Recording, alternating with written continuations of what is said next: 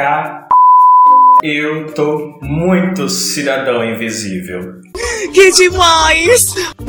Oi, meus amores, tudo bem com vocês? Sejam muito bem-vindos ao Depois do Fim do Mundo.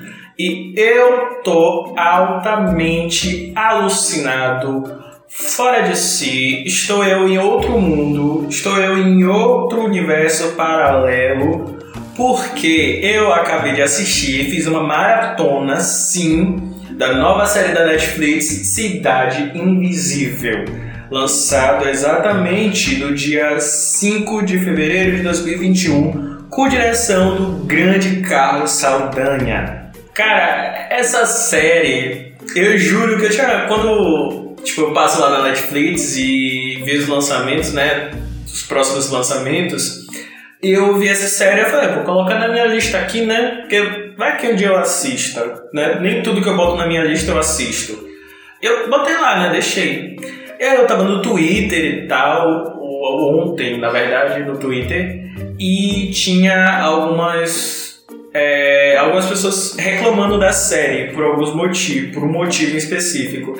Eu falei, cara, eu vou assistir para poder eu matar a curiosidade que existe em mim e poder, enfim, tirar uma conclusão sobre esse comentário. Mas antes de eu começar, já quero deixar muito claro que vai ter spoiler sim. Eu vou tentar o máximo possível não entrar em enredo em si, é, em, nem em muita coisa que vai ter spoiler, que possa ter muito spoiler. Eu vou tentar dizer o meu lado, o que, que eu achei mais da série. E olha, eu fiz as anotações aqui e teve muita coisa que eu gostei da série. Mas vamos começar logo com o elenco, porque não é qualquer elenco, gente. Tem nomes que a gente, pelo menos eu, era muito acostumado a ver em novelas globais, né? Muitos atores da Globo estão na Netflix agora, como a gente já sabe.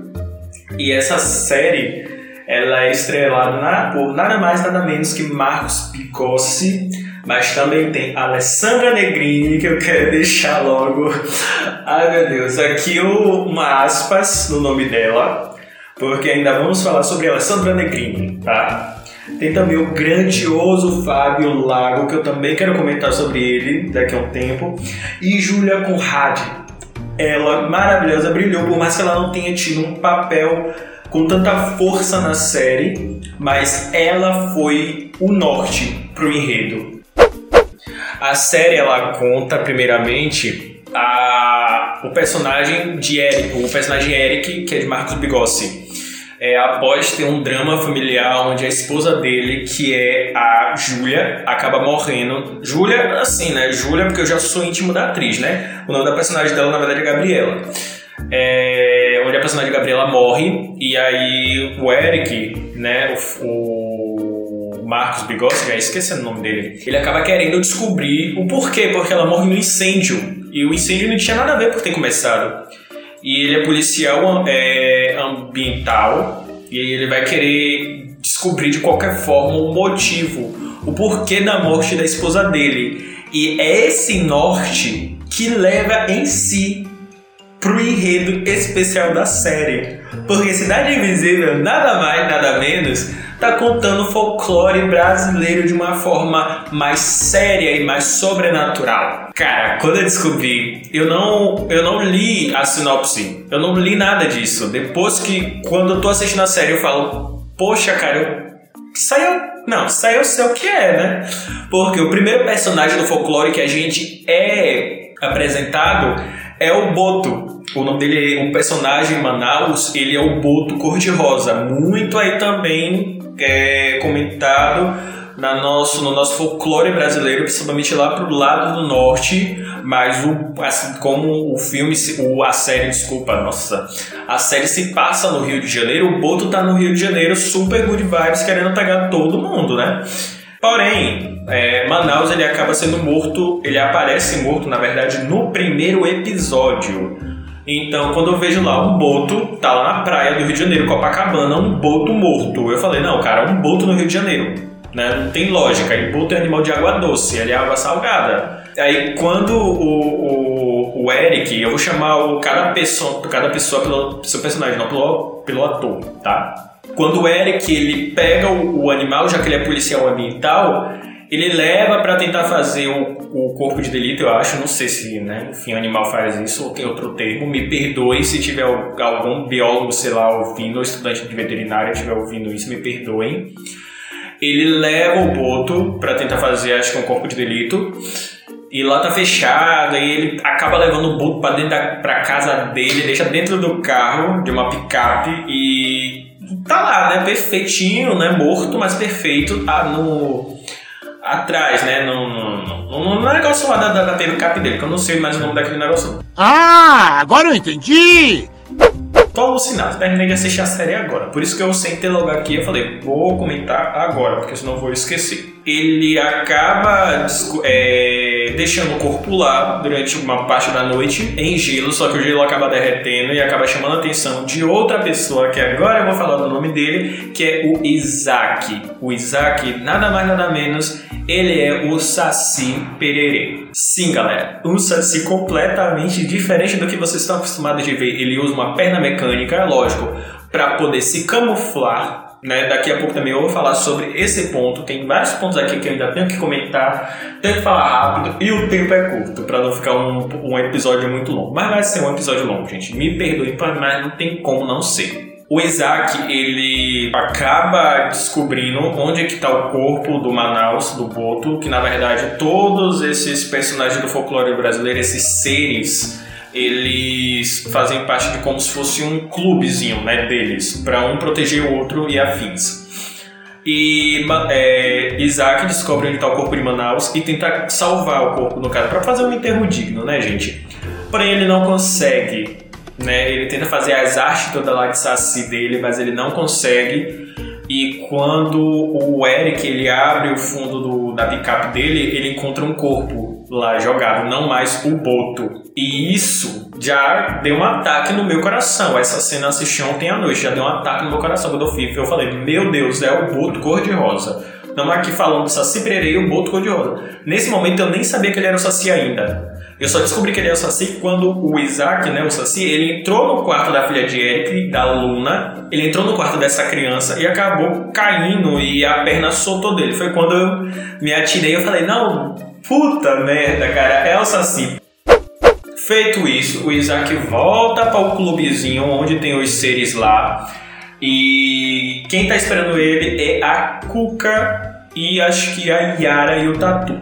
Vamos falar agora um pouquinho sobre esses personagens em si. Vamos entrar agora neles, nas lendas do nosso folclore. Manaus era o Boto que acabou morrendo logo no, no início, mas antes dele morrer, é, alguns episódios acabam contando a, a história dele também. Uma coisa que eu amei na série é porque cada tem alguns episódios selecionados, não tipo não são todos, mas alguns episódios eles contam como que, que aquelas pessoas se tornaram esses seres, sabe? Porque, meus amores, não foi de uma hora para outra. Para que cada um é, virasse um personagem do nosso folclore, né, fosse um, uma entidade do nosso folclore, eles precisavam morrer de alguma forma. E é esse porém que vamos entrar agora. Manaus, o Boto, ele acabou morrendo, se eu não me engano, afogado e aí deram outra chance para ele e ele se tornou a entidade Porto Cor-de-Rosa. Inês, que é a personagem da grandiosíssima Alessandra Negrini, que foi perfeita. Ela foi sensacional, ela foi perfeita, ela foi impressionantemente, absurdamente grandiosa nessa série, galera. Eu digo pra vocês, ela foi perfeita. A Alessandra Negrini, ela, ela vive a personagem Inês, que não, é nada mais nada menos que a Cuca. Ou seja, a gente sabe que, além da Cuca é, ter aquela caracterização de um jacaré que o sítio do Pica-Pau Amarelo nos trouxe, a Cuca ela é uma bruxa também. Então foi isso que começou a ter as discussões no Twitter. O pessoal falou, não, mas a personagem da Alessandra Negrini tinha que ser um jacaré, por conta de ser a Cuca. As pessoas não entendem que a Cuca ser um jacaré partiu principalmente do pensamento de Monteiro Lobato e de algumas lendas antigas.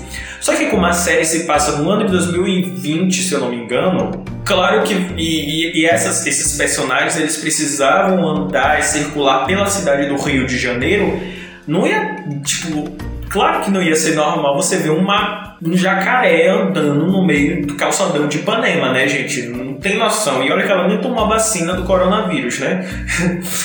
Mas eu adorei a ideia de trazer a Cuca ser uma bruxa, né? E não tá caracterizada como um jacaré, mas sim como uma mulher. E ela é tão fantástica que ela consegue entrar no, pensar, no, no, no pensamento das pessoas, nos sonhos das pessoas, na verdade, e ali ela acaba descobrindo coisas, ou seja, acho que isso parte muito da lenda da Cuca em si, o que, que a lenda da Cuca diz respeito ao poder dela. Eu confesso que eu ainda não me aprofundei ainda na, em alguns desses personagens aqui, como a própria Cuca, não sei de fato quais os poderes dela, que eu posso dizer assim, de acordo com o nosso folclore. Porém, o que é apresentado pra gente na série é isso, que ela consegue também entrar no pensamento das pessoas, ela é uma bruxa, ela também é curandeira, então ela é tudo e ela é a Alessandra Negrini, tá, meus amores? O Isaac, ele era, antes dele se tornar o Saci, ele era um escravo que acabou conseguindo fugir do seu senhor enquanto apanhava e no meio da mata ele acabou morrendo. E novamente ele teve outra chance para viver e se tornou o Saci. É, tem também um personagem maravilhoso, que o nome dele é Iberê, que é interpretado por o grande Mário Lago. É Mário Lago? Porque, desculpa, grande Fábio Lago. Eu sempre troco. Mário Lago e Fábio Lago, né? Não, você é burro, cara. Que loucura. Como você é burro. Completamente diferentes pessoas. Mas o Fábio Lago, ele dá vida ao Curupira, cara. O Curupira, que também tem um papel fundamental para a história. Vamos entrar um pouquinho aqui agora, vamos abrir um parênteses para contar rapidinho a vivência do Curupira na série. Lá no início, no primeiro episódio, o Curupira acaba matando uma pessoa que isso também desencadeia outro, outra lenda do nosso folclore que eu vou falar no último aqui dessa, dessa linha de personagens folclóricos. É, ele acaba matando essa pessoa e no final. ah, gente, não tem como não dar spoiler. É, essa entidade que, que o Curupira, entre aspas, matou no início, ela volta para tentar matar o próprio Curupira, ou seja, para se vingar. Folclore também é vingativo, né, gente? É, é, é muito, né? E outro detalhe que eu achei super interessante para trazer essa acho que também uma certa humanização das lendas, né? Pelas lendas estarem no nosso, é, no nosso no convívio humano. O Curupira, ele virou um cachaceiro e começou a andar de cadeira de rodas, porque ele não consegue andar direito no, na, nesse, na, nos nossos tempos de agora, na, na, na nossa era gaguejei horrores, mas consegui falar. Ele acaba virando cachaceiro e fica super punk, super louco. E eu amei o que o, Mar, o, que o Fábio Lago. Novamente eu ia falar Mário Lago, mas eu amei o que o Fábio fez com esse personagem. Eu amei o Curupira. Eu consegui amar o Curupira sim. Mais um personagem dessa linha é o Tutu. Que ele, em um momento, eu vi ele transformado em um javali grande, acho que um, um grande porco do mato. Eu fui pesquisar um pouquinho porque eu, eu confesso que eu não sabia dessa lenda, talvez. Não, não sabia mesmo. Mas a lenda do Tutu, que o personagem ganha esse nome também, Tutu, ele ele é muito associado com o bicho papão. Então eu acredito que ele personifica o, o bicho papão é, de alguma forma. E na série, pelo menos o que eu consegui ver foi ele transformado em um javali grande. E em uma cena, quando mostra o início de Tutu, né, antes dele se tornar o, essa lenda, eu vi um porquinho pequeno, então eu não sei de fato o que, que é o Tutu. Eu, eu pesquisei, mas eu não consegui achar ainda o que, que é, enfim, o Tutu. Porém, ele tá ali e faz parte também da nossa lenda, da lenda do nosso folclore brasileiro. E eu preciso dizer da minha personagem favorita da série, que é a Camila, e ela dá vida a Yara, também ela é conhecida como Iemanjá, enfim, ela é tudo. Camila é linda, Camila é perfeita, Camila ela tem Cara, ela é a personificação de Afrodite, pode-se dizer isso. Porque ela chega num cara, na pessoa, e ela faz a pessoa fazer o que ela quer. Ou seja, né? Você vê o patamar da mulher, né, gente? Pelo amor de Deus, ela é incrível.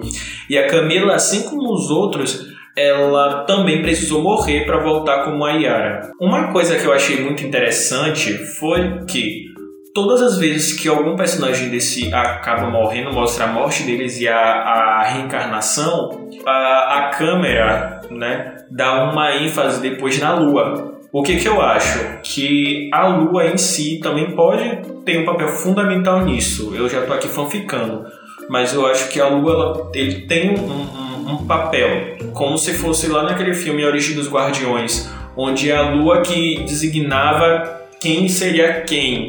E eu acho que a lua em Cidade Invisível tem esse papel também. Eu acho que foi a lua que, que que resolveu dar uma nova chance para Yara, né? Yara não, desculpa, para Camila, trazendo ela como uma, uma sereia, como, como a Yara ou Iemanjá, seja como você preferir dizer. E agora, o último, a última entidade dessa lista, ela, meu Deus, como é que eu vou tentar dizer sem muito spoiler? Lembra quando eu disse que o Curupira acaba matando uma pessoa no início? Então, essa pessoa acabou carregando uma maldição, ou seja, essa pessoa que o Curupira matou é, acabou carregando essa maldição que faz parte também da lenda do folclore brasileiro. Essa maldição foi chamada de corpo seco, né, que literalmente faz parte do nosso folclore, principalmente da parte aqui do Nordeste, e eu cresci também ouvindo essa lenda. O corpo seco, depois de muitos anos lá enterrado, perfeito, vem um, um, um, um idiota da vida e acaba o quê? Desfazendo o, o, ciclo, o ciclo de proteção, fazendo merda, né? tirando a proteção e acabando sol e acabou soltando esse espírito do corpo seco que infelizmente, agora sim tem um spoiler, tá galera? Pelo amor de Deus, me perdoem. O corpo seco acaba se apoderando da, do corpo, né? Como ele é só um espírito por enquanto, ele precisa de um, ele precisa de um hospedeiro. Então ele acaba entrando no corpo de uma pessoa que é muito importante para o nosso Eric. Não vou falar quem é, vocês vão descobrir depois que assistir. Mas ele acaba se apoderando dessa pessoa e para mim é triste quando eu descubro isso. Eu fico. Eu fiquei arrepiado dos pés à cabeça, porque eu não imaginava. Eu juro para vocês. E essa entidade em si, ela acaba querendo se vingar do Curupira. E para poder chegar no Curupira, ela acaba chegando em outros personagens é, antes que não tem nada a ver com o. que tem a ver com Curupira sim, mas que não tem nada a ver com a morte do corpo seco em si. É, a primeira vítima que que ele acaba matando é o Manaus, né, que dá vida ao nosso Boto. Depois ele acaba matando o Tutu. Depois ele acaba matando, infelizmente, o nosso Saci, o Isaac. E eu chorei praticamente quando eu vi a morte do Isaac. E foi a morte do Isaac que fez o Iberê, o nosso Curupira, o nosso Fábio Lago, resolver acordar da vida, parar de querer beber cachaça e sair daquela cadeira de rodas e fazer alguma coisa, porque precisava dele para precisava dele acordado para poder fazer alguma coisa. Por mais que ele tenha tentado, né? Mas no final, quando vocês assistirem, vocês vão entender. E depois desse acordado do, do, do Curupira, do Iberê, ele, junto com Inês e Camila, vão parar numa floresta junto também com o Eric, e aí é quando tudo fica louco. Galera, eu tô tentando ser superficial porque se eu disser o que, que eles estão fazendo nessa floresta, vai dar ruim. Mas eu vou precisar dizer, enfim, agora eu digo mesmo. Agora não, não tem escapatória. O corpo seco acaba se apoderando do corpo do Eric, ou seja, a entidade acaba passando para o Eric. O, o corpo seco não cansa da sua, da sua sede de vingança e, e tenta ir atrás do Curupira, que nesse momento já está perdido lá numa floresta, bem louco mesmo. Nesse momento chega a Inês e a Camila para tentar ajudar tanto o Eric tanto o, o Iberê, o Curupira. Mas aí dá tudo errado, galera. Dá tudo errado. Na hora, ele tenta matar o Curupira o e não consegue atirando Curupira lança, joga uma lança com fogo pra cima dele. E quando a Inês, a Cuca, a Alessandra Allegrini, ela, ela usa uma parte do seu poder e ela faz com que Eric ele caia na real. Não sei o que, é que aconteceu naquele momento. Eu tava muito alucinado. Eu, eu confesso que eu prestei atenção, mas eu tava muito alucinado. Só sei que apareceu do nada uma borboleta na cara, uma mariposa, eu acho, na cara do Eric, que foi quando ele caiu na real. Que esse é um dos poderes da Cuca. É a pessoa se conectar com o íntimo, ou seja, a Cuca, a Inês, ajudou com que o Eric é, encontrasse novamente seu íntimo.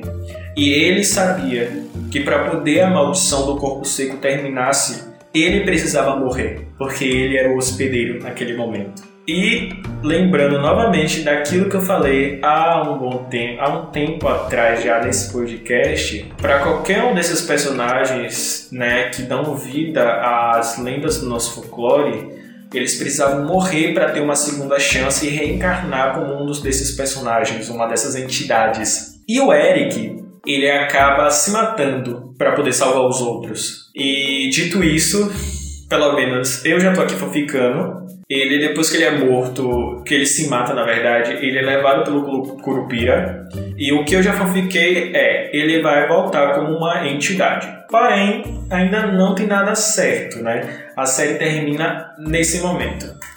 Netflix, pelo amor de Deus, faz a segunda temporada. Faz, nunca te pedi nada na minha vida. Eu juro pra você que eu nunca critiquei, eu nunca xinguei você no, no, no, no Twitter. Nunca. Juro, se você for lá ver as publicações que eu fiz no Twitter, eu nunca te xinguei. Por favor, faz uma segunda temporada de Cidade Invisível. Sério, eu tô muito invisível. Sério, eu não tenho condição psicológica para poder ter chegado ao final dessa série e sem ao menos ter descobrir se o Eric vai voltar um, um, um, um, desses personagens aí do, do folclore brasileiro. Eu juro que eu tô injuriado nesse ponto, mas é, extasiado por outro. Cara, eu criei uma expectativa dos primeiros episódios e a série ela não me decepcionou. O único, o único ponto que ela me decepcionou foi em alguns efeitos especiais que eu achei ficar ruim, confesso. Alguns efeitos especiais eu falei, não, tá, tá muito falso, ficou muito feio,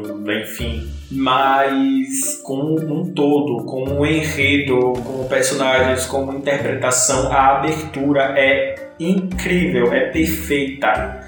Eu tenho que admitir, Cidade Invisível vai conquistar muitas pessoas e eu espero de braços abertos e de dedos cruzados que a Netflix faça sim uma segunda temporada porque precisa.